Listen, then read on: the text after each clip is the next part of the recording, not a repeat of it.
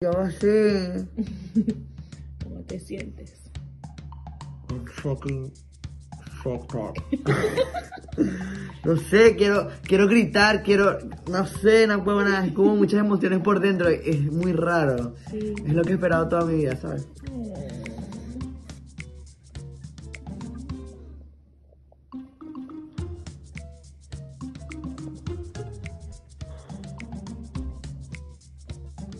puedo creer.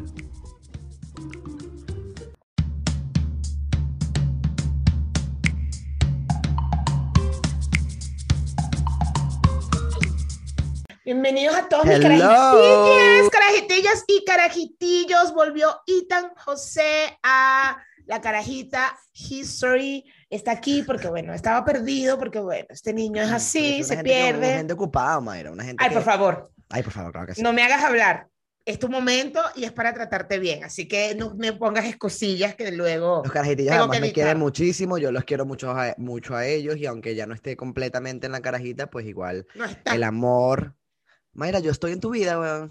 en mi vida, pero no es la carajita. Claro que sí, yo veo tus videos y te, y te doy like, me estoy suscrito, marico, y estoy en Patreon todavía, o sea, estoy en la carajita, no completamente, pero ellos saben que los quiero mucho y que, ay, esto está como sonando raro, pero igual, tú sabes que ¿Estoy te apoyo y que yo? siempre, no, yo estoy feliz de, de todas las cosas que haces y de una vez, obviamente, de estar aquí una vez más.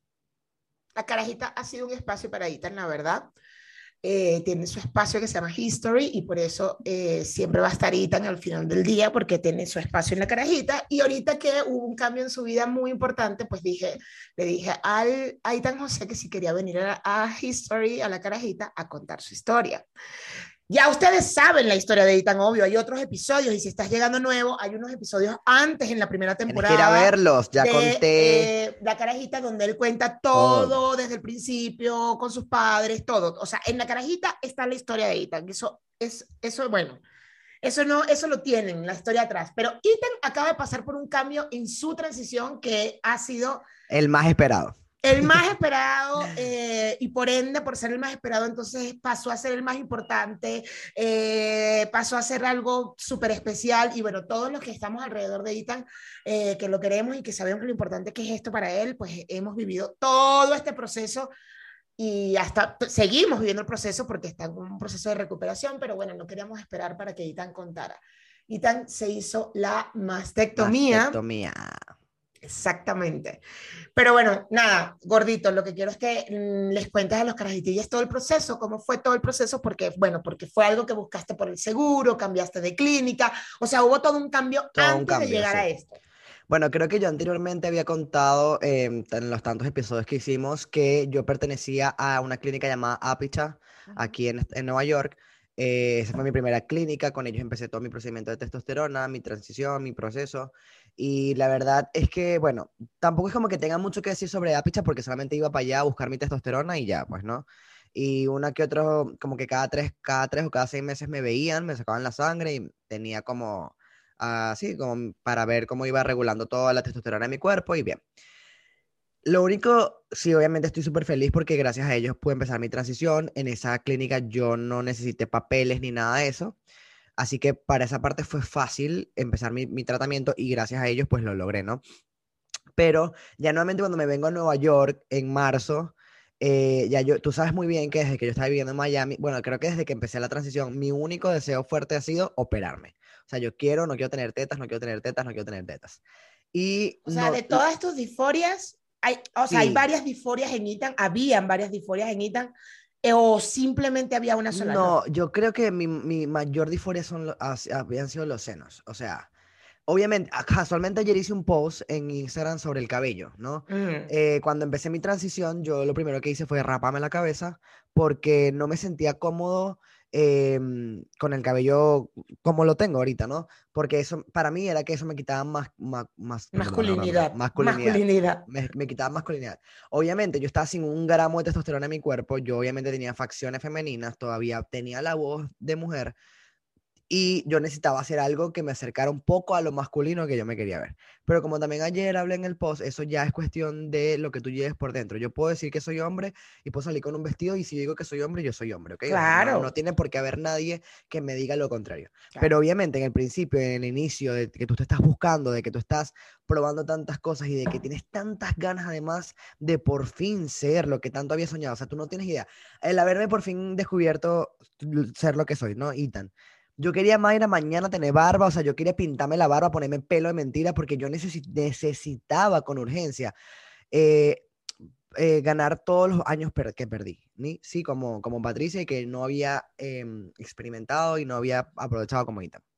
Entonces, pero así, o sea, como que son cambios que uno pasa, ¿no? El cabello, la, el vestir, la ropa, los zapatos, o sea, la manera de hablar, incluso la manera de expresarte. Yo iba en el tren y miraba a los hombres cómo se paraban para yo luego hacerlo. Eso luego lo fui dejando, porque al final yo digo, no, pero es que a mí me gusta ser como yo soy, ¿sí? O sea, obviamente mis actitudes algunas veces tienden a confundir, algunas personas piensan que soy gay porque muevo mucho las manos, porque gesticulo mucho al hablar, pero también esos son estereotipos absurdos de la sociedad claro. que te etiquetan por, por una, ah, este habla así, él es gay, pero claro. X, ¿no?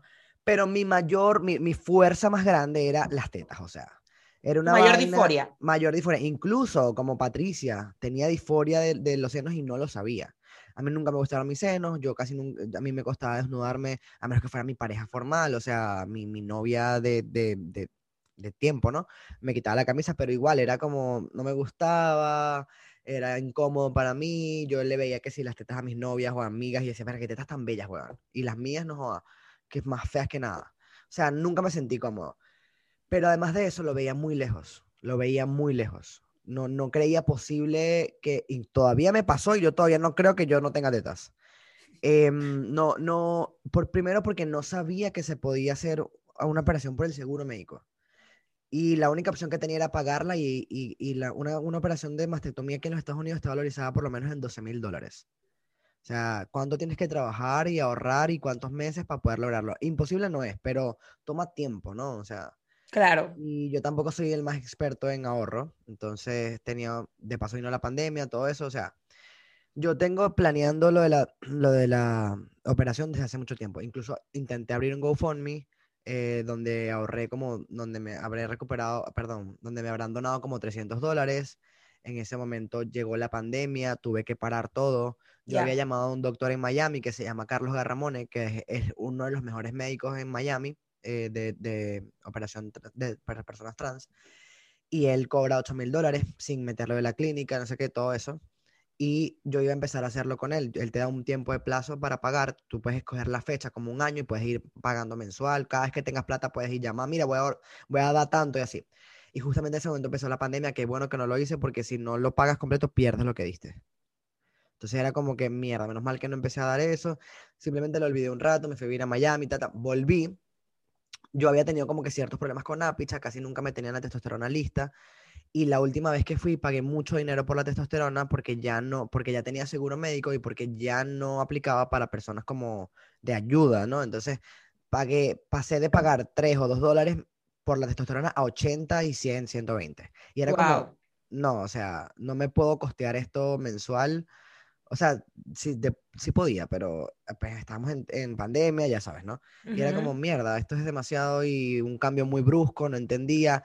Aparte, Mayra no sabía cómo, cómo funcionaba lo del seguro médico aquí. O sea, yo me acuerdo que en Venezuela yo tenía seguro, pero mi papá era mi corredor de seguro, él hacía todo por mí. O sea, yo no tenía ni idea de cómo se maneja lo del seguro acá. Tienes que tener un doctor primario, el doctor primario te refiere. O sea, yo no sé si en Venezuela es igual. Yo no me acuerdo. Eh, no, no me acuerdo. Aquí, o sea, yo recuerdo que yo en el, con el seguro fui por un problema en mi estómago, con un médico del seguro.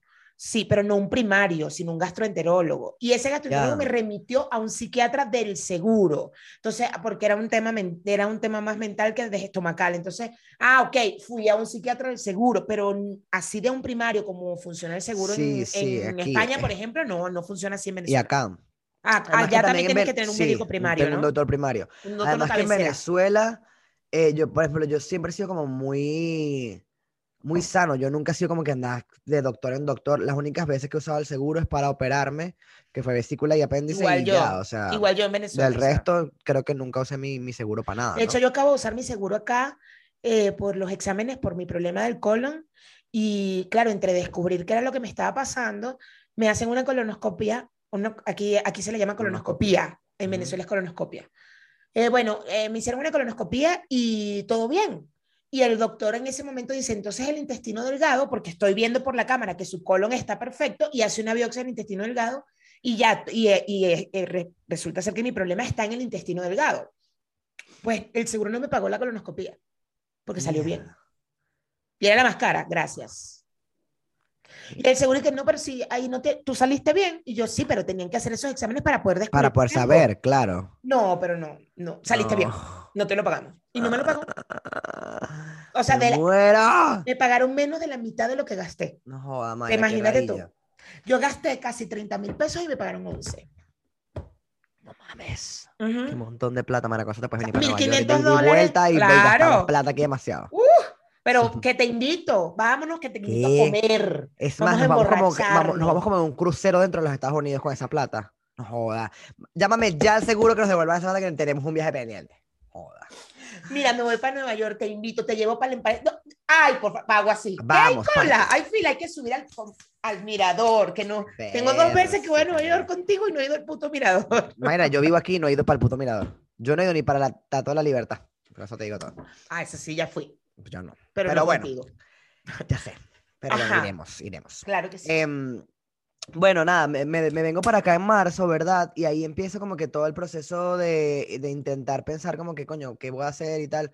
Consigo una clínica que es puro para personas trans. Bueno, para personas LGBT de la comunidad, realmente. Ujú, ujú. Pero eh, es nice, me da, me da mucha risa, para un paréntesis, porque estaba viendo los reviews de la clínica, una gente como que, ay no, que esta clínica solamente sirve para las personas LGBT, eso es discriminación. Y, o sea, me parece como, ya va, o sea, tú tienes miles de doctores a nivel del mundo, o sea, puedes ir para el doctor que te dé la gana si eres heterosexual. Por fin, o sea, puede ser un poco... A ver, que los del LGBT también pueden ir a cualquier médico. Claro, pero, pero, verga, qué fino que tengas una vaina que Claro. es tuya y que te sientas al muy final seguro, la, comunidad LGBT es discriminada, es minoría. Exacto, Hay una sea, clínica para una minoría. Exacto, es una clínica para una nueva minoría. Pero, Pero esa bueno. es la gente que dice, eh, ¿por qué no hay un día del heterosexual? Exactamente, tal Porque cual. el heterosexual no lo matan por No ser necesita. heterosexual. Claro. Pero bueno, em, ellos más que todo se, se dedican a, sobre todo a las personas trans que necesitan su, tu- su tratamiento hormonal y obviamente cualquier persona de la comunidad puede asistir a la clínica, ¿no? Siempre y cuando tengas con el seguro. Ellos trabajan con el seguro, con mi seguro médico, mi doctor es gay, eh, o sea, entonces en la misma clínica me dan mi testosterona y aparte me ven cualquier otra dolencia que tenga, o sea, él es mi doctor primario y ahí manejan todo. Además, Mayra, o sea, tengo una aplicación en el teléfono que cada vez que yo me hago exámenes de sangre o lo que sea, ellos suben todo, tengo acceso a todos mis exámenes de sangre, ellos todos lo suben por ahí, o sea, es una vaina demasiado complementada, una vaina bien hecha, pues. Yo a ellos les pregunté, les dije como que, mira, yo me quiero operar y tal, no sé qué, ellos me dijeron, bueno, te vamos a remitir con un cirujano que trabaja con tu seguro. Me remitieron al cirujano, eso fue en mayo. Yo fui al cirujano en mayo, me hicieron las fotos, mm, él me dijo todo, me mostró su proceso, como que todo su, su trabajo, el doctor súper bien, me mostró lo que, las operaciones que había hecho, me mostró, me dijo todo lo que tenía que hacer y me hizo la pregunta al millón, ¿fumas? Y yo dije, sí, me dijo, ok, tienes que tener cinco semanas sin fumar para poder meter los exámenes al seguro. Si no fumaras, metiéramos los exámenes ya, hoy mismo. Pero como fumas, no, pues tenemos que esperar. Así tu último cigarro ya ha sido hace dos días, lo que sea, tienes, o si fumes un cigarro cada dos semanas, fumas. Y obviamente yo fumaba una caja diaria, o sea, obviamente mm, está jodido, pues. Y bueno, Mayra, de, de un día para otro dejé de fumar, porque obviamente lo necesitaba, era una vaina que, que necesitaba, era más mis fuerzas de querer no tener tetas a de fumar. Y me costó un poquito como que, coño, cuando manejaba largas distancias y verga, mm, porque yo me ponía a fumar en el carro. Pero el de pana que yo siempre como que tenía como que mucha fuerza de voluntad para eso y dejé de fumar y pasaron las cinco semanas, me hice mis exámenes, los mandaron, eh, metieron los papeles al seguro. Bueno, no, yo jurando que había metido los papeles al seguro y de repente como en agosto la tipa me escribe y me dice, mándame, la, mándame tu, car- tu carnet de vacunación para poder meterlo. Y yo dije, ¿qué? O sea, no han metido los exámenes, no. Yo estaba estresado, tú sabes cómo soy, yo, yo quería que me operaran ya. Aparte, ansiedad porque no sabía si el seguro lo iba a aprobar. Ah, no, bueno, también tenía que conseguir una carta de mi doctor primario, que obviamente la hizo porque aparte es mi doctor primario y es mi, mi, mi doctor de la testosterona, o sea, súper bien. Y ellos también me consiguieron una carta con, me consiguieron una cita con un psiquiatra, porque tenía que tener una carta de un, de un psiquiatra donde él asegurara que yo tenía disforia de género, donde yo tenía problemas de, bueno, con mis, con mis senos, ¿no? Casualmente, este, yo digo que coño, que todo está hecho cuando tiene que ser, porque justamente la semana que yo estaba cumpliendo la quinta semana sin fumar fue la semana que yo tuve la terapia. O sea, y se estaban hablando de que iba a ser meses de esperas porque todo, con todo lo, de lo del COVID y todo eso, mucha gente está en terapia y los, los, los terapeutas del seguro están abarrotados de gente y te dan lista de espera para meses. Y casualmente el doctor tenía una última fecha porque ya se retiraba y me la dio a mí.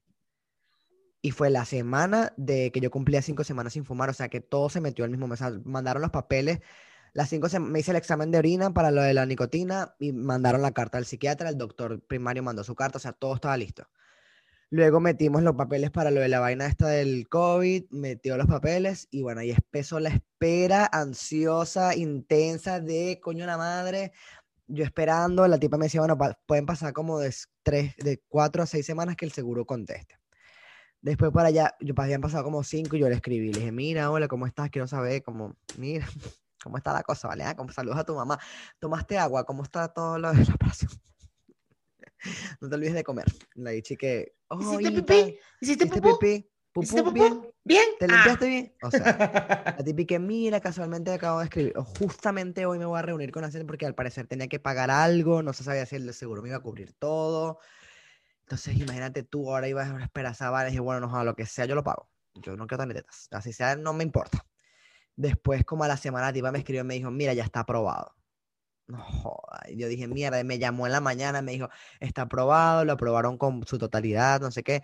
Tenemos una fecha disponible para el 19 de noviembre. Y dije, o sea, me da demasiada risa porque además tú y yo habíamos hablado de eso y siempre habíamos dicho como que, ay, para tu cumpleaños, que no sé qué. Y a mí, en mi cabeza, siempre tuve en mi cabeza que yo me iba a operar el 19 de noviembre.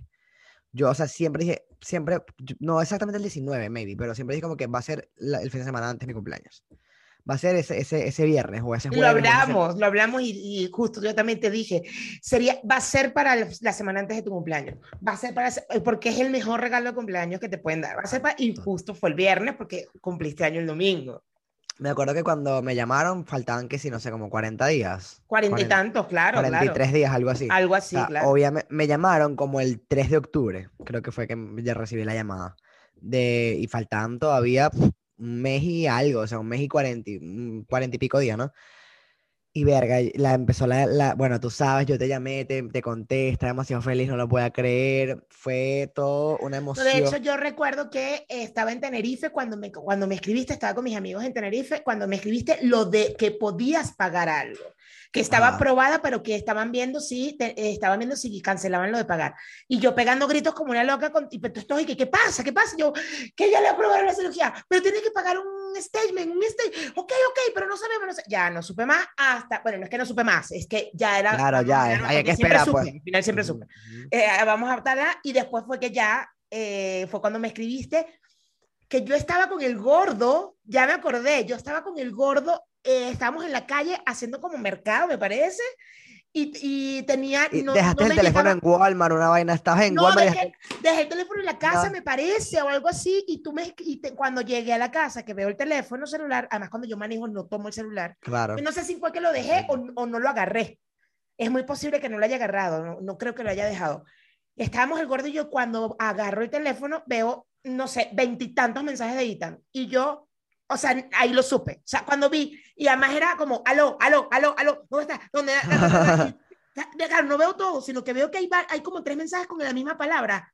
Le, o sea, ahí llegué a la casa, vi el celular y dije, le aprobaron la cirugía. O sea, no había leído y dije, se la aprobaron. Y ahí entré y bueno, ya pegando gritos con el gordo porque te había Yo la cirugía. lloré, Mayra, lloré. Es más, tengo un video, lo voy a mandar para que lo pongas si quieres. Sí, por favor. Yo- Yo sí. ¿Cómo te sientes? I'm fucking fucked up. no sé, quiero, quiero gritar, quiero, no sé, no puedo nada, es como muchas emociones por dentro, es muy raro. Sí. Es lo que he esperado toda mi vida, ¿sabes?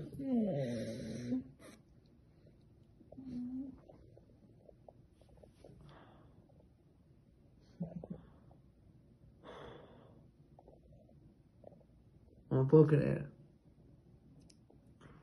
Oré porque, o sea, te lo juro, Mayra, que yo me acuerdo, yo ni siquiera, yo estaba muy feliz cuando empecé la testosterona, pero es que esta es indescriptible, o sea, es indescriptible, es por fin conectar tu ser con tu esencia, o sea, mierda, es como que las palabras van con el contexto, ¿sabes? O sea, por fin, por fin. Y eso, yo le estoy diciendo que yo estaba llorando con tetas, o sea, todavía no había experimentado el... O sea, faltaban cuarenta y tantos Faltaban días. cuarenta y tantos días, pero era posible, o sea, ya había una fecha, ya había, ya, marico, me metí en la, la aplicación y al segundo, o sea, como que a la hora de que me llamaron, ya habían puesto en la aplicación la fecha de la cirugía.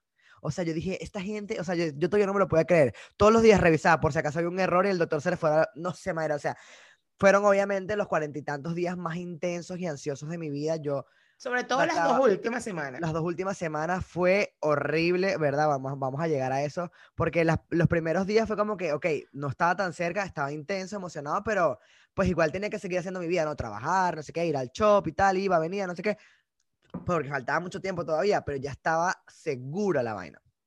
Bueno, estaba segura, pero en tu cabecita En mi ah, cabeza, te empezó no, a obviamente, en mi cabeza podía pasar de todo. Solamente hicimos, hice lo de la vaina en la cuenta regresiva, no le dije a nadie porque también soy súper intenso con las energías. O sea, yo sé que igual mucha gente no va a desearme mal, pero coño, uno no sabe, uno no sabe qué tipo de gente te ve y tal. Por ejemplo, hace poco me escribió un tipo que, mira, no, ya est- estando operado ya, o sea, me escribió ahorita en mi, en mi Instagram, me dijo, estoy demasiado celoso de ti. Y eso fue Claro. como que fue un poco chimbo, pero no sé también si es porque, no sé, no sé exactamente con qué forma lo dijo, pero fue como, ¿sabes? Hay- Bueno, hay- posiblemente porque no está, a lo mejor no está en Estados Unidos, puede estar en otro No, no, país él donde es está más acá, no está- complicado, no está o, bueno, o no tal, está pero- asegurado con el seguro que es. sí. Y bueno, yo creo que la palabra, a ver, eh, en estos días vi un post, eh, y no me acuerdo si fue Karen Martelo, me parece, eh, que hablaba sobre la envidia sana, lo que decimos No. típico de la envidia sana. No, no me quiero, no acuerdo quién la vio, de, de quién lo vi, un post. Y era cierto, es- eso es mentira, esa envidia sana es mentira. O sea, Mentira. mentira. No, uno, uno tiene que quitarse esa palabra de la boca cuando le ve a alguien y decirle, ay, te envidio, porque, el- eh, ay, es una envidia sana, o sea, No, o sea, dice, chévere, ay, es envidia mentira. de la buena, envidia, envidia de la buena. mentira, es envidia, Joda, punto. es envidia. Entonces, claro, la palabra pues es fuerte y en vez de comunicar, y, en- y, y puedo entender, es una cosa que tenemos que aprender todos, no estoy culpando al chico que te escribió, sino que No, sí. pues es claro. más fácil escribir y decir, güey, yo quiero Qué pasar bien. por lo mismo, Coño, ayúdame a saber. Y yo ¿Cómo creo que, bueno, que Exacto. parte de, de que siempre mm, Porque, a ver, vida en la no puedes evitar- eso, ¿no? No puedes evitar que alguien tenga envidia o que te sienta celos, porque no lo puedes evitar, pero ya cuando lo dices, estás tras- transmitiendo Claro. esa energía. Es lo Claro. que hay que cortar, o sea, la energía de transmitir, porque la Claro. envidia y eso, pues es inevitable que lo sientas, o sea, ¿no? Por eso te digo, una cosa es decir, mierda, Itan, eh, yo me quiero operar y no tengo la información, estoy perdido, ¿me puedes ayudar? O sea, veo que te operaste, que arrecho, te felicito, ¿me puedes ayudar? O sea, coño, eh, ¿sabes? Es como, ajá, dame los datos, ¿a dónde fuiste? Ah, ok,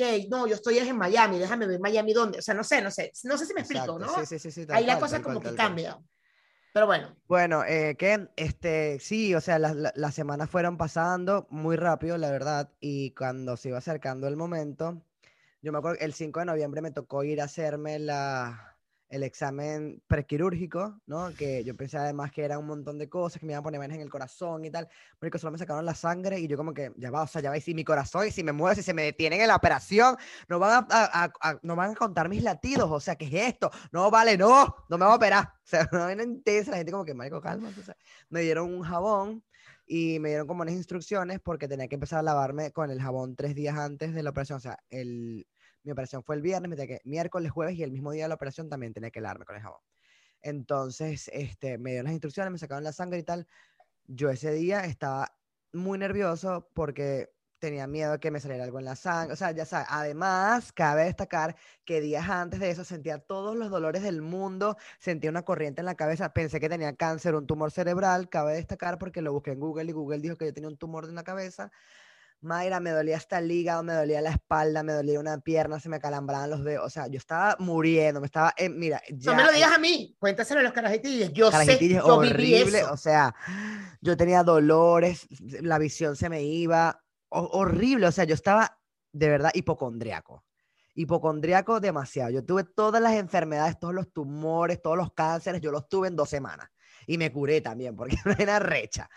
Curabas qué- al día siguiente. me curaba o sea, así. Entonces, yo trataba de no hacerme mente, pero la mente me jodía. Por, la- le- o sea, yo decía, estoy tan cerca de lograrlo, pero también es- puede pasar cualquier cosa para, para que no pase. O sea, es tan fácil perder algo que. Y yo trataba de no concentrarme en eso, obviamente tener conciencia de todo. Mi, terap- mi, mi psicóloga me decía, Itan, por favor, solamente fuerzas en- positivas, energía positiva. Y yo, ya, yo sé, yo trato, pero no puedo. Chamo, horrible, o sea, de. Ya cuando tuve la vaina de los prequirúrgicos me calmé un poco, ¿verdad? Me sentí como que cuando vi que todo estaba bien, dije, ah, ok, todo, todo bien, no, no me estoy muriendo, me van a operar. Yo, Dios mío, si me voy a morir, que me muero, aunque sea una semana después, aunque sea para yo me sin teta y si quieren me muero. Pero verga, no joda, déjenme quitarme las tetas, coño la madre. Pasó la vaina prequirúrgica, después el estrés porque venía el, el, el test de COVID. Y No. por supuesto que le dio al niño tres días antes. Por supuesto que me dio cuatro días antes, me dio una gripe del coño de su madre. Pasé un día completo tirado en la cama con los tapones de servilleta en la nariz porque no podía ni respirar. Me dio hasta fiebre. Tenía, o sea, marico, no. Los mocos, me, una noche tuve que dormir en el mueble porque estaba enfermando a todo el mundo en la casa. O sea, me tuve que, me paré en la medianoche, me vine para el mueble a dormir porque no dejaba, de- el cuarto me ay, no, no, o sea, yo me estaba muriendo. Me salió un herpes en la boca dos días, tres días antes de la operación. ¿Me escuchas? Se, paró de repente, pero sí escuché lo del herpes. Ajá. Ajá, me salió un herpes en la boca porque de tantas veces, de tanto que me hice así, me raspé la nariz y aparte tenía las, defensas bajas. Me sal, la preocupación también. O sea, marico, todo explotó. Yo nunca había experimentado sensaciones y emociones así. Ni siquiera cuando me iba a ir del país, ni siquiera cuando iba a empezar la testosterona. Yo nunca había experimentado tanta vaina en mi cuerpo por algo. Bueno, Dios yo creo que mío. porque la migración no era algo que soñaste. La migración fue No, algo que pero te tocó. me creaba mucha ansiedad, era un Claro, pero fue algo que te tocó, no es algo que soñaste que sucediera en ti. No. Eh, o sea, hay Pero cosas que, que sí. suceden, las testosteronas sí puede ser, pero también pero no, tan- creo no tanto porque no sabías que podía pasar. O sea, fue No, como, y que además la llegaste a la clínica, dijiste, ah, yo puedo hacer esto, pero la, ya la mastectomía era algo que de verdad, desde que estás en el proceso de- de transición, ya sabías que era, lo que, que era algo que deseabas, que necesitabas. Y además, la testosterona es un, es una, es un, ¿cómo se dice? O sea, es algo a largo plazo, ¿no? Al día siguiente no vas a verte barba. En cambio, las, Claro. tetas, las tetas al día siguiente ya no las tengo, ya no tengo tetas, o sea, es mismo día, como mi amor. el mismo día, exacto, bueno, digo al día siguiente porque a la semana, porque me fue que me pude ver. Este, pero bueno, pasé todo eso, pensé que tenía COVID, obviamente. ¿Cómo no voy a pensar? Obvio, tenía super COVID, tenía COVID y la que acaba de salir, que se, se el La 24 de Omicron, la ya yo la Omicron que fue tenía. después, él ya la tenía, Ya claro. la tenía, por supuesto, claro. Y bueno, me hice el examen de COVID con gripe. Y yo dije, marico, me, me va- le van a mandar un mensaje a la gente de cirugía. Así, esta gente tiene gripe, pero la están operando. Aparte, el informe que me dijeron, la página que me dijeron, me dijo, si tiene flu o, o col o no sé qué, un día antes llame. Yo, ni de verga iba a llamar, ¿estás loca? No, no, no. Yo dije, marico, me, Mayra vivía media embadurnado y vaporú. Mm, Yo que, marico, me tomaba como 200 Tylenol al día. Ah, me tomé 400 té, marico, yo no sabes todo lo marico, no sé, o sea, me metí el dedo en el culo, Mayra, por si acaso, joda, de todo hice con tal de que no me quitaran la operación. Bueno, llegó el tan esperado día, Pero lo día- arrecho es que de todo hiciste, pero tu cerebro te la jugaba. Me O jugaba sea, horrible. A ver, eh, conclusión a esto, a esta parte de, de tu historia que nos pasa a todos, que a veces nuestro cerebro de verdad subestimamos lo que puede hacer nuestro cerebro. Nos la Demasiado juega la poderoso. ansiedad. No necesitas tener, sufrir de trastornos de ansiedad para, su, No, para pasar por total. lo que por lo menos pasó ahorita ahorita. O sea, era tan esperada su cirugía, tan esperada que su cerebro, su cerebro se la jugó y eh, evidentemente él mismo también eh, generando ese mismo miedo a perder la cirugía y se la jugó con... O sea, yo de verdad cuando le dio la gripe me asusté, pero yo no lo podía decir al niño que, está, que estaba asustada. Sí, porque cuéntame más. no porque fuera COVID, ¿eh? No porque fuera COVID. Yo estaba segura que no era COVID, pero es que él me dice, me siento mal. Todos, señores, todos los 40 días algo le pasó. En los cuarenta y tantos días algo le pasó. Primero el dolor de cabeza, que era un tumor. No es un tumor, no, tranquilo que no es un tumor. Ya pasó. Ya verifiqué en Google si tengo tumor. Ya se me quitó, ya, ah, ya se te quitó el tumor, ya no es tumor, ok. Ahora tengo el dolor en, las, en una calambre en los, en los, en los brazos. Por supuesto, Ay, de este sí, lado. Me de da este una lado, corriente en el brazo Ajá. izquierdo y se da un infarto. Ajá, es un calambre, eso está raro, porque él no me dice completo, pero yo tampoco le digo nada para no decirle exactamente que yo también estoy cagada, porque señores, yo sí soy ansiosa. O sea, recuerden que yo revisaba a mi esposo todos los con- días para ver si estaba vivo, y le revisé la respiración. Imagínense tener un amigo que va a tener una cirugía, ¿verdad? Y que todos los días le pasaba algo, por supuesto, en mi cabeza también, dolor de cabeza, tumor. Yo ni buscaba, yo nada más pensaba y que maldita sea, es lo que falta. No, no tienes nada, eso es somático. Eso es somático, amigo, tranquilo. A colgar el teléfono. Tengo un calambre. Maldita sea que puede ser un calambre, eso es una vaina neuronal, coño de la madre, eso es la columna vertebral, ese carajo. Estás bien, eso es somático, eso es somático, tan tranquilo. Ah, Mira, todos los tanto 40 fue... días yo sufrí horrible porque yo tenía que estar tranquila, tranquila de, no, no, eso no es nada, baby. Ya vas a ver que no es nada. Y por dentro me estaba muriendo diciendo, le van a cancelar la puta cirugía al coño. Pero madre". además, tanta era la vaina que mi doctor primario hasta me mandó, mm, que yo nunca fui porque obviamente se me quitó, me mandó con una gente que te truena la espalda, que te hace no sé qué vaina, casi que acupuntura, me mandaron a hacerme un rayos X en la columna vertebral. Es que porque tenía- seguramente era un nervio, que es normal, se hacen los nudos por estrés y te tocan nervios, y seguramente era eso, que es- es- tiene que ver con la misma ansiedad de la Claro. cirugía. Pero al final uno no, es el cuerpo, es muy arrecho. Muy arrecho. Pues cuando te dio la gripe, que le- me llama y me dice, tengo gripe, y le digo, baby, eso es somático. Acuérdate que tú te falta una semana para la cirugía, porque faltaba una semana, gracias, y yo te falta una semana, eso es emocional.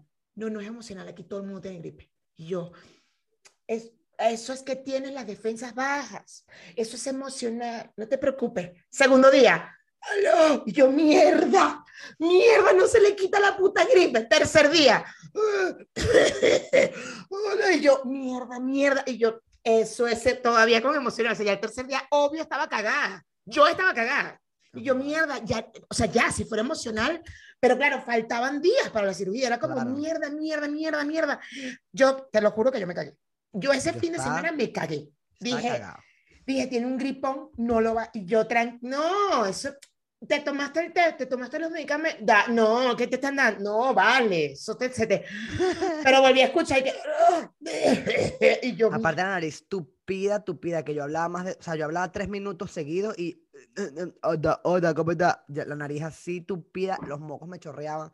Era una cosa, yo decía, Dios mío, me van a cancelar esta mierda. Estoy Horrible. demasiado mal, o sea, todos aquí en la casa estábamos, pero enfermos. Le dio a, al, al bebé pequeño y le dio a la niña grande y a mí.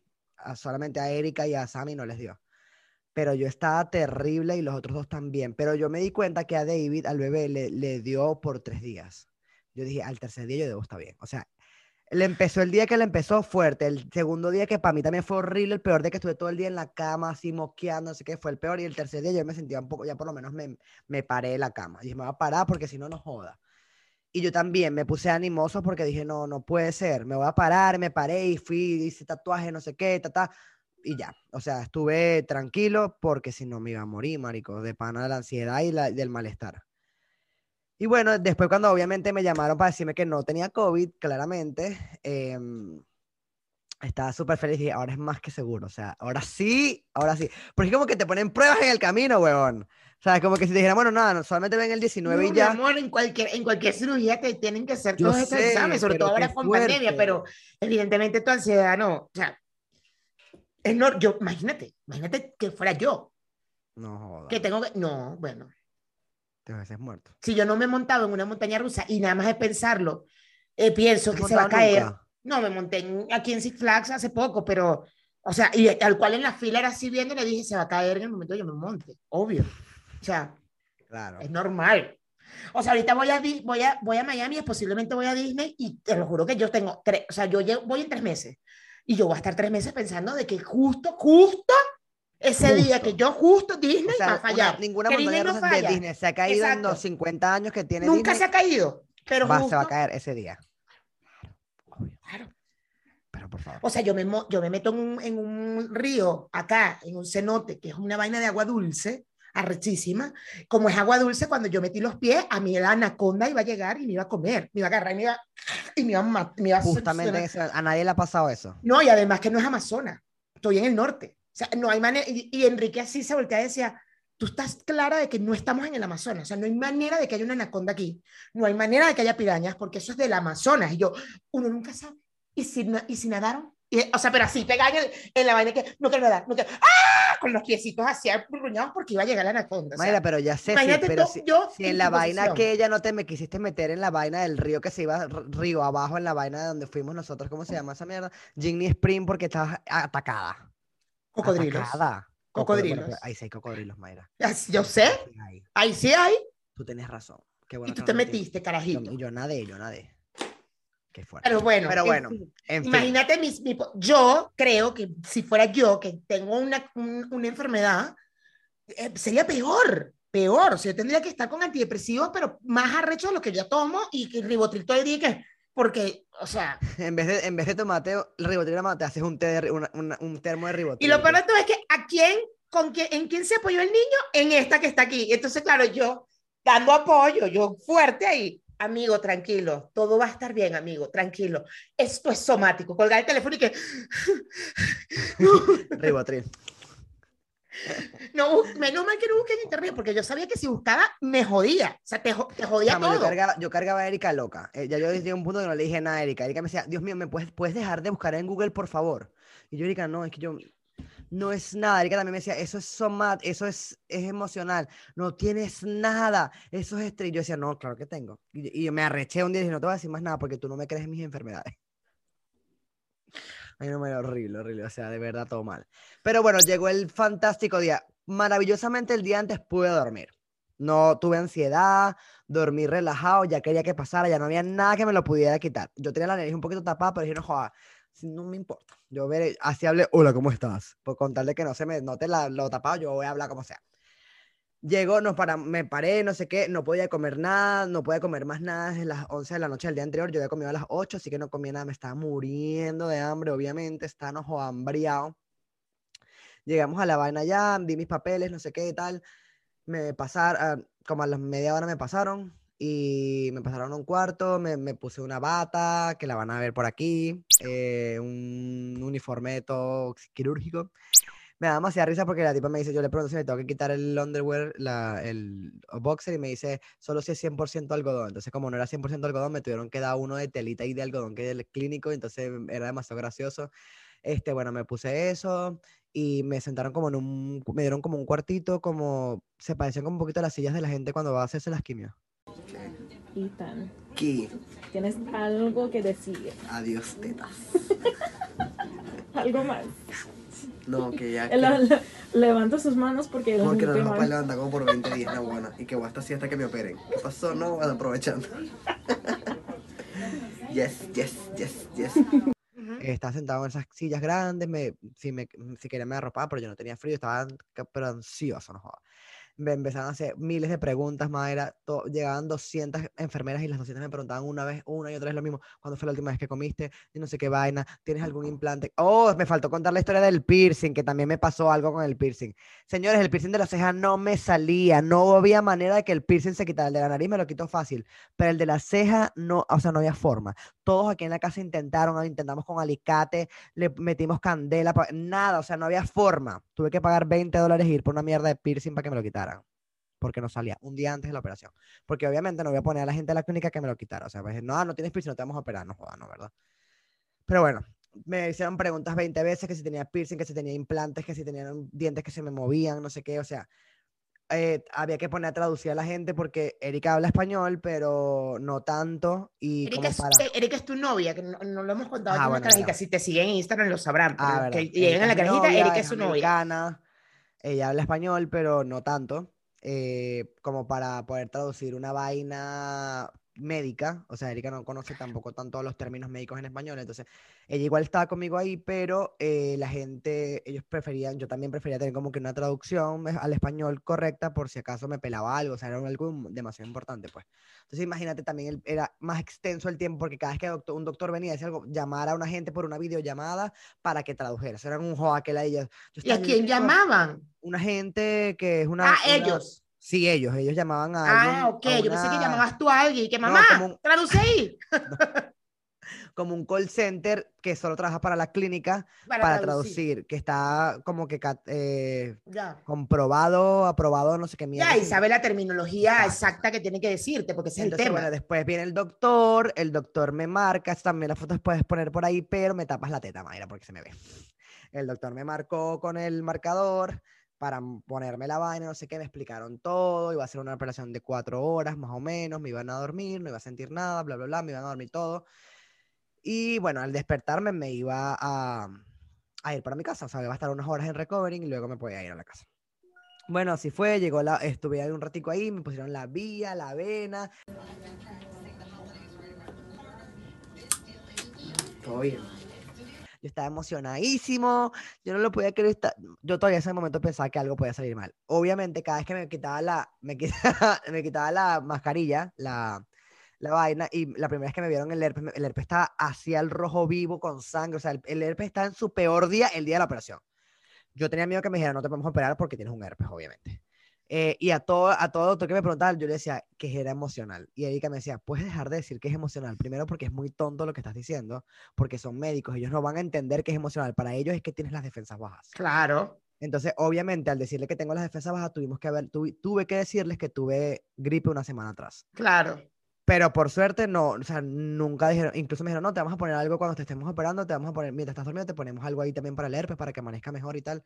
O sea, súper bien, el anestesiólogo súper chévere. Ellos saben, ellos, ¿tú crees que tú eres el primero que también le da Obvio. gripe una semana antes, también le sale herpes, también, o sea, so- porque total. somos así, el ser humano es así. Y si es algo tan esperado, pues claro, a mí, a mí cuando me salen herpes también me es porque está pasando algo, Sí. algo importante a mi alrededor. Y cuando me Claro. sale es como maldita sea, y es porque tengo las defensas bajas. Claro, es un virus que cuando se bajan las defensas Claro. es una, una cosa científica, pero sí, es emocional. O sea, Sí. está sucediendo algo el alrededor de nosotros Exacto. y se te bajan las defensas, te salen. Cuando a mí me sale, pues lo odio con toda mi fuerza, pero tiene que ver con estrés, por ejemplo. En el trabajo, cuando tenía unos momentos de estrés tan altos, ¡pum! ¡Maldita A mí también me sea! Más pasaba. lo odiaba, claro, claro. How do you feel? I'm ready, I'm ready. Es hoy, es hoy, es hoy. Pero bueno, me fui caminandito para mi quirófano, entré y todo súper nice, eran como 10 doctores adentro, anestesiólogos, enfermeros, residentes, todo el mundo allá adentro viendo que me iban a cortar las tetas. Hola, Ita, ¿cómo estás? Aparte, Mayra, súper bien, que además que mi seguro todavía dice mi nombre, Isabel, porque no lo he cambiado, ¿verdad? Ahora lo voy a cambiar después de lo de la cirugía. O sea, después de todo esto ya lo puedo cambiar, pero siempre me preguntaron como que cuál es el nombre, cómo quieres que te llamemos. Ethan, y para todo el mundo era Ethan. Sabía culo si mi, mi planilla médica decía Isabel, para todo el mundo era Ethan, ¿cómo estás? Ethan, así que todos me trataron súper bien, me acosté en la camilla, ni me dijeron, yo estaba durmiendo, o sea, ni me avisaron, me como que, me yo vi que me amarraron, me amarraron como por aquí, por los pies, eh, me, eh, me pusieron los brazos así, me conectaron como que unas vainas, mejor que lo del corazón, pero un poquito más abajo porque toda esta parte iba Claro, para monitorear, sí, sí. Eh, para monitorearme, me, me explicaron como que, mira, aquí podemos ver tu corazón, no sé qué y tal. Me dijeron, bueno, te vamos a poner esto, o sea, nada más respira fuerte. No me dijeron que cuenta nada, nada. Así me pusieron, ya, Mayra, no supe más nada de mí, yo ni me acuerdo. Y decía, aparte, yo estaba súper ansioso, claramente más, esta parte la tengo que contar porque creo que no se la ha dicho a nadie, ni a ti. Es que en un momento como que ya estaba a punto de entrar al quirófano, yo decía como que, ¿a dónde coño uno se va cuando uno cae, en- o sea, cuando uno está en anestesia? Tú me ¿no? O sea, dijiste, claro, dijiste que Sí, pero no te dije todo lo que pensé. Yo dije Ah, como ok. que, Me o sea, ¿qué pasa? Y te dije que no. Ajá, ¿qué vas a pasa ojos y lo en, vas a en abrir. ese tiempo? O sea, ¿a dónde nos vamos? ¿A dónde se va nuestra conciencia? O sea, que entonces me daba ansiedad en el estómago, me daba una, una sensación horrible porque Pero decía, tú qué crees que la conciencia es una bolita que hace así que ¡pum! yo no, no sé, exacto, no sé, o sea, yo, ¿a dónde- Ahí. ¿qué va a pasar ese tiempo que yo esté inconsciente? ¿Qué voy a hacer? O sea, no sé, me estaba demasiado Bueno, me desperté, obviamente, con, cuando ya estaba en el recovering, solamente me dijeron, Itan, Itan, yo desperté y me miré hacia, hacia abajo y ya tenía las vendas, no sé qué, y que, ¡ah! ¡No tengo tetas! O sea, sentía un poquito de dolor, pero estaba como que todavía tenía demasiado sueño, quería como que dormir, quería decir a diva, ¿me puedes dar cinco minutos? Que tengo mucho sueño. Quería dormir, tenía, estaba como cansado Y me dijeron como que todo está bien, o sea, Samuel, el, el, el doctor, y me dijo todo bien y tal, salió, salió increíble, no sé qué, y que, ok, y estaba como que, "Ah", mis ojos así. Después vino el anestesiólogo, me preguntó que cómo está, que todavía salió muy bien, que felicitaciones y tal, y yo como que así todo súper nice conmigo. Cuando más o menos me desperté, me dieron algo de tomar, me dieron, necesitaba como que tomar algo dulce, me dieron jugo de, de- de manzana y me dieron una galleta. Y luego me dieron refresco. Yo estaba, no comiendo ahí feliz porque tenía más hambre que nada. Y bueno, nada, luego llegó Erika y le tengo que explicar lo de los drenajes. Tenía unos drenajes eh, de lado a lado que se iban llenando como con la depuración del cuerpo, ¿no? Y eso tenía que cambiarlo cada 12 horas y anotar en un papel cada cuan- como que cuánto líquido botaba, ¿no? Eh, tenía que estar eh, pendiente porque si botaba pus, si botaba de otro color, si estaba muy rojo, como muy sangre muy fuerte, eh, tenía que darme, podían ocurrir hematomas, hinchazón y tal, pero tenía que estar pendiente de todo eso. No podía estar todo el tiempo acostado porque los hematomas podían llevar un coágulo de sangre a las piernas y eso me me podía dar no sé qué mierda pulmonar, o sea, o mal. Sé que tenía que caminar, estirarme, no sé que no puedo hacer fuerza, no podía estirar los brazos para empujar. em, No puedes todavía, ¿no? no puedo eh, empujar nada, pero ya puedo levantar los brazos por lo menos hasta aquí. Eh, no, puedo, no, no podía manejar por 24 horas, no he manejado igual, pero ella dije que no, 24 horas sin manejar. Y yo como que, ay, después de 24 horas, no, no, no sé, eso es para tuyo.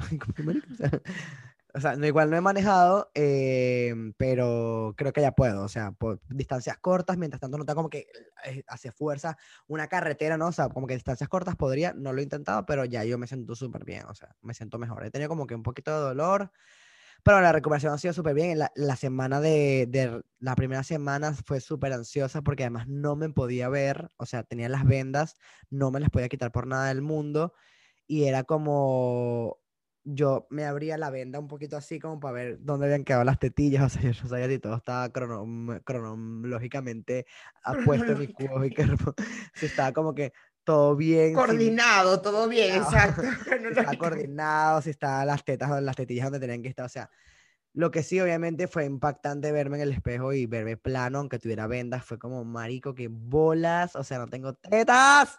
Y fue de verdad muy emocionante. Sí, el, el, el día de- el día siguiente, no, el mismo día. Fue el mismo día que, me que te abriste la camisa y nos las mostraste a mí al gordo. Claro, que estaba llegando el gordo, yo no sabía nada de ti. Obvio, bueno, fueron unas horas de mierda. Yo Claro. sabía que iba a salir bien, pero igual uno se entra en, bueno, en nervios.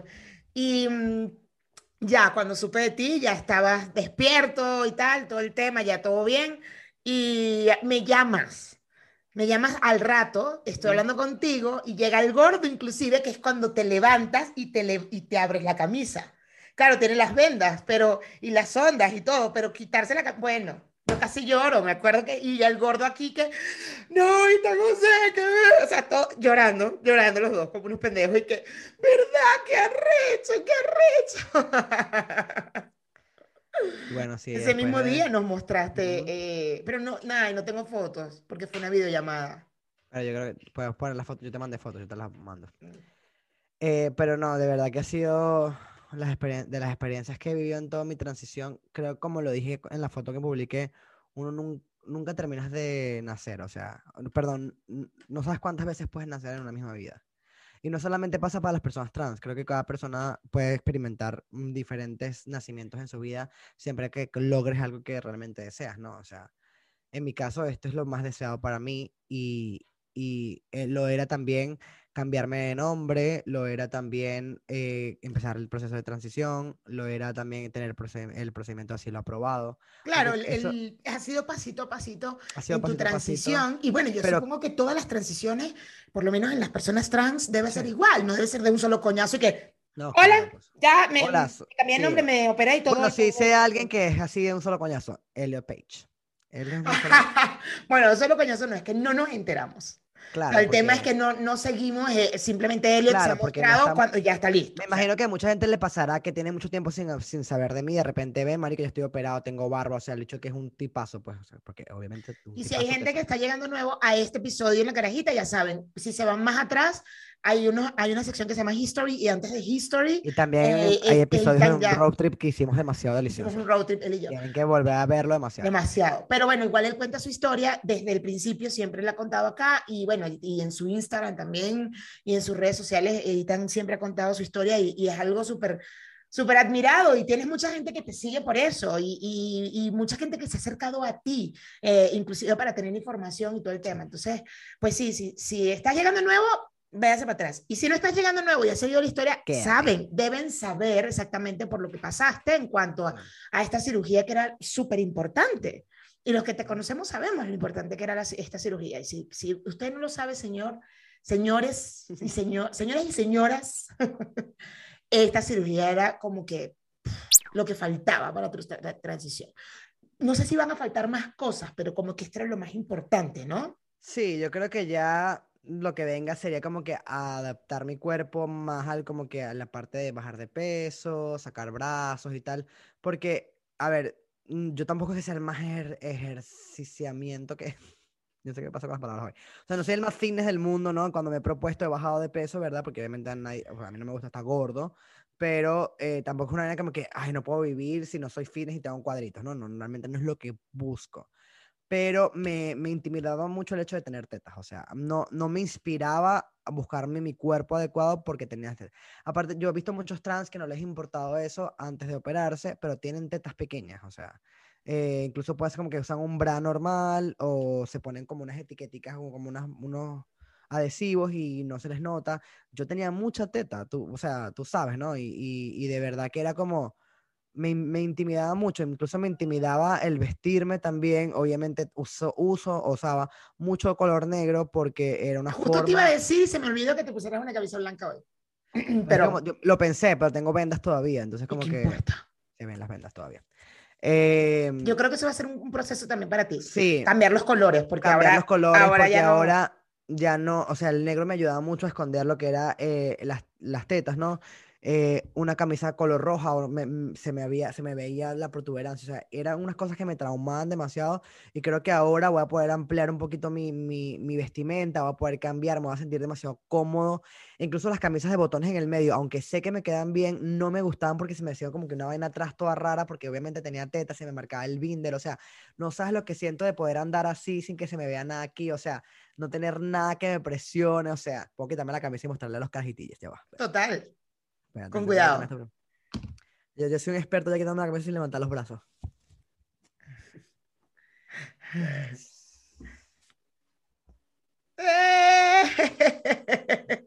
Igual ya los Sin carajitillas vieron porque hemos puesto fotos, eh, seguramente he puesto 10.000 fotos en- en- Claro. hasta ahora, pero bueno, me encanta que lo hayas hecho. Yo le digo, yo le dije, eh, casi que al día siguiente que se operó, le dije, te va a dar una neumonía porque sé que vas a querer salir a la calle sin camisa en pleno invierno en Nueva York. O sea, eh, va a salir el que voy a ir a Sí, cortar el más bien es- césped y que, güey, calma, que estás siquiera- desnudo y que y lo peor es que vivo, vivo en un segundo piso, no tengo césped, pero yo voy a ir a cortar. Pero vas a cortar el césped del, Del del vecino. Piso abajo, piso claro. que, abajo, claro. Señor, en- sin camisa y que señor, vengo a Lo más cortarle el césped. complicado ahorita es Mm. como que la que me, se me está despertando como la piel y es como muy raro la sensación porque es como hormigueo y esta parte todavía acá no la siento del Claro. todo, pero cuando la presiono así siento como si estuviese morado, o sea, como si estuviese, como si me hubiese dado un golpe, obviamente. Em, las tetillas todavía están como, me dio mucho impacto cuando me quitaron los drenajes.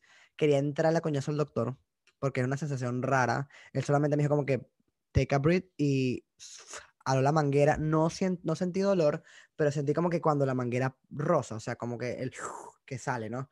Yo te estaba diciendo, yo prefiero sentir un dolor que sea doloroso o no sentir nada, pero sentir como que una sensación rara para mí es horrible. O sea, es una vaina que dices, marico, que ladilla, no quiero sentir eso, es como, eh, no lo puedes controlar.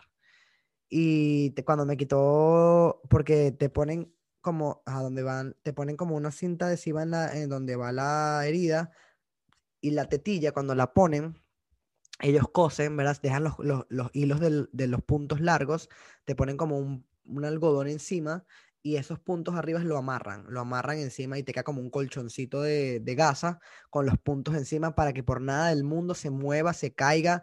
O sea, si se, si se va a caer la, la gasa, se va a ir con tetilla y todo, porque todo eso está amarrado. Entonces, como que me imagino que una vaina de precaución, pues. Cuando él quitó eso, que quitó, la tetilla estaba al rojo, vi- o sea, negra, Mayra, porque además yo me imagino que como, como la tetilla es una de las primeras cosas que cortan, o sea, la aureola es lo primero que cortan para salvar, la recortan, la hacen tetilla, le hacen su modificación y eso lo meten en un vaso. durante todo el procedimiento quirúrgico. Y eso, por más que esté en un vaso, no está conectado a ningún nervio, no, no le está llegando sangre, por eso se vuelven como, ¿cómo se llama eso? Necrótico. Se pone negro, ¿no? Y, Pero y- necrótico es que se murió, pero no está muerta, la piel no está muerta, está negra porque justo bueno, es lo que dices. Eh, ¿Cómo? kind of, está muer- casi muerta porque Claro, claro, porque no está dura horas sin... Entonces, obviamente, el, la- los primeras, las primeras semanas eso está negro todavía porque apenas Y va a está... aclarar. Sí, a ya está aclarando. Ahorita te mando una foto de cómo está ahorita. Está mejor. eh, y claro, llega un punto donde la, la la tetilla se vuelve el color rosado normal como era antes. Mi, tetilla no era tan oscura. Para explicar a los carajitillos, eh, porque eso me pasó justo cuando con una amiga que le comenté, con una amiga que me, de- me cayó a preguntas porque le dije, ya ahí está, se operó y tal, no sé qué, y, y le dio una duda y creo que yo lo sé porque hablo contigo todo el tiempo, evidentemente, pero la aureola de una mujer, y si lo piensan, eh, eh, la aureola de una mujer es mucho más grande, siempre Sí. es mucho más grande que la tetilla de un hombre Sí. Siempre. Entonces, eh, eh, aunque tenga, aunque si tanto hubiera tenido los senos pequeños, su aureola siempre es más grande que lo que es una tetilla de un hombre. Claro. Entonces, por eso en, en la mastectomía para un chico trans, eh, tienen que reconstruir esa tetilla, o sea, tienen que cortar esa aureola y hacerla más pequeña básicamente para poder que, se- que sea una tetilla de hombre. Entonces, por eso, por eso la cortan y la ponen completa. O sea, es import- o sea, me pareció raro cuando me lo preguntaron, porque fue como, a mí me parece normal, la- o sea, sí, ¿no? No, marica, no sabía, y me iban diciendo, y yo, ah, coño, no, bueno, claro. Entonces, claro, empezamos como a vernos y que, bueno, sí, la aureola de una mujer definitivamente es mucho más grande Ajá. siempre, aunque Incluso el tengamos los peso, senos o sea, pequeños. el pezón, que es lo que sale, grande, claro. también lo, o sea, lo, lo- le ponen puntos para hacerlo más pequeño Es que porque el pezón cuando es más grande porque acuérdate que nosotros amamantamos. Amamantamos, Entonces neces- se necesita que ese, ese pezón naturalmente tiene que ser más grande que la del hombre porque el hombre no Claro. amamanta. Claro. Entonces, claro, te- si te van a hacer una, una cirugía de cambio de género, pues tiene que ser lo más parecido a lo, a lo que es el género que, que estás, Claro. que eres ahora, ¿no? Sin embargo, a mí no me quitaron, o sea, esta cirugía que a mí me hicieron no es una mastectomía de cáncer, ¿no? O sea, es mí- diferente, claro. diferente. To- eh, sirve para la prevención del cáncer, pero a mí me puede, o sea, ojalá no, verdad, nunca me pase, pero todavía puedo, te- o sea, igual tengo que seguirme cuidando y seguirme haciendo exámenes porque no estoy, no estoy excepto a que me dé cáncer. Pero como Y- todos, co- eh, entraste como a la todos. probabilidad de todos, ¿no? O sea, la probabilidad de- igual de un hombre. igual, eh, si ya. llegara a quedar embarazado, en caso de que quiera estar embarazado, tener un bebé, puedo amamantar porque no me quitan las glándulas mamarias. O sea, Ah, perdón, no me quitan la vaina de la leche, no sé. Las glándulas mamarias. Ajá, y creo que eh, mm, se expande igual. Si quedo embarazado, se, eso crece. No como una teta normal de una mujer, pero sí se expandería. Pero igual tendrías un pezón chiquitico. Sí, pero no quiero, no quiero salir embarazado. ¿En cuánto tiempo debes hacerte la esterectomía? Pues depende de cada quien, ¿no? O sea, hay personas que se la hacen al año, hay personas que se la hacen a los dos años, depende, pero yo creo que no más de cinco años esperaría para hacérmela. Ok. O sea, no más de cinco años contando desde el día en que empecé testosterona. Yo creo que tengo Como en dos dos años, años. como en dos años, ajá, un año y medio, más o menos puedo empezar a averiguar, porque realmente es un tanto peligroso tener Es ese, es un riesgo tener el aparato reproductor ahí sin usarse. Claro, porque de alguna manera la testosterona lo está atrofiando, ¿no? O sea, Sí, no estás haciendo tu... no estoy haciendo mi ciclo menstrual, ni nada de eso, ni estoy preparando el cuerpo para que sea papá, bueno, mamá, papá, sí. Eh, entonces estoy como que es inservible y eso es lo que me puede producir, es más bien es algo que no estoy buscando, pues, ¿no? Claro, claro. Pero bueno, eh, no hay una disforia allí. Se haría por No. prevención en tal caso. O Sí. sea, eh, se, conse- se conseguiría la, la cirugía con el tiempo, un poco por prevención, porque Coño, ya a hay que menos- hacerla, ¿no? A Pero- menos que cargara los ovarios por fuera guindando, verga, creo que sí me haría euforia, pero como no se ven, no tengo ningún problema con ellos. Nadie te dice, verga, qué bellos ovarios tienes, güey". Ay, se te ve el ovario. No, ¿verdad? Tengo que Eso ver te si lo dice el ginecólogo nada más. A mí, a mi ginecólogo me da risa eh, porque, bueno, todos siempre me dicen, qué bellos, qué bellos ovarios. Mira, eso está hermoso. Yo, Qué lindo, qué lindo. eh, pero te por dentro y que eso está divino cuando... Los doctores son los que realmente te quieren como eres por dentro. Exactamente. Literalmente. Pero bueno, sí, ha sido toda una experiencia y ha sido increíble además. Yo no lo puedo creer y todos los días me tomo fotos, obviamente. Porque Pueden ir a su Instagram, eh, por supuesto, porque siempre ponen las fotos y además tu carita. A mí, a mí lo que más me gusta de tus fotos, no sé si las estás poniendo todas en Instagram. Y- algunas sí, ves, Algunas. Historias. Hice una historia destacada de mastectomy y la gente. Ah, ok, que- ok. Eh, eh, lo que más me sorprende de las fotos es, es esta parte acá, esta, porque no se toma, no te tomas toda la cara, siempre se llama sale esta, esta parte, ¿no? Te acuerdas aquí abajo. La sonrisa es una cosa, véanla en serio, porque es una cosa que te genera una, a mí me genera como un, una ternura ver tu sonrisa, es como, Dios mío, qué felicidad tan impresionante, o sea, no mames. Es demasiado. Yo no puedo creer que no tengo ni siquiera una teta. Y también, bueno, también el proceso con mis papás ha sido bonito, ellos están, están, están presentes, están también al día, estuvieron muy pendientes el día de mi operación y ha sido bonito. Pues, tenía mucho miedo al principio con ellos, pero la verdad es que ha sido mejor de lo que me esperaba, como obviamente ha pasado con mis papás, que me siempre son mejor de lo que creía y ha sido genial. La verdad es que, no, eh, bueno, las personas que están a mi lado en este momento tan importante en mi vida son las personas que quiero que estén. Eh, han estado pendientes, tú, eh, mi familia, mi familia por parte de mamá también ha sido increíble. Mi familia por parte de papá no ha estado presente, pero al cabo que realmente me he dado cuenta que no me importa mucho. Eh, he aprendido que no me importe, pues, porque no puedes obligar a nadie que esté a tu lado si no quiere. Claro. Eh, pues simplemente las personas que están son las que son las que tienen que, o sea, me preguntan, me escriben, cómo estás, cómo te sientes, qué tal, y, eso es bonito, porque además nunca me imaginé que fuese a llegar tan lejos.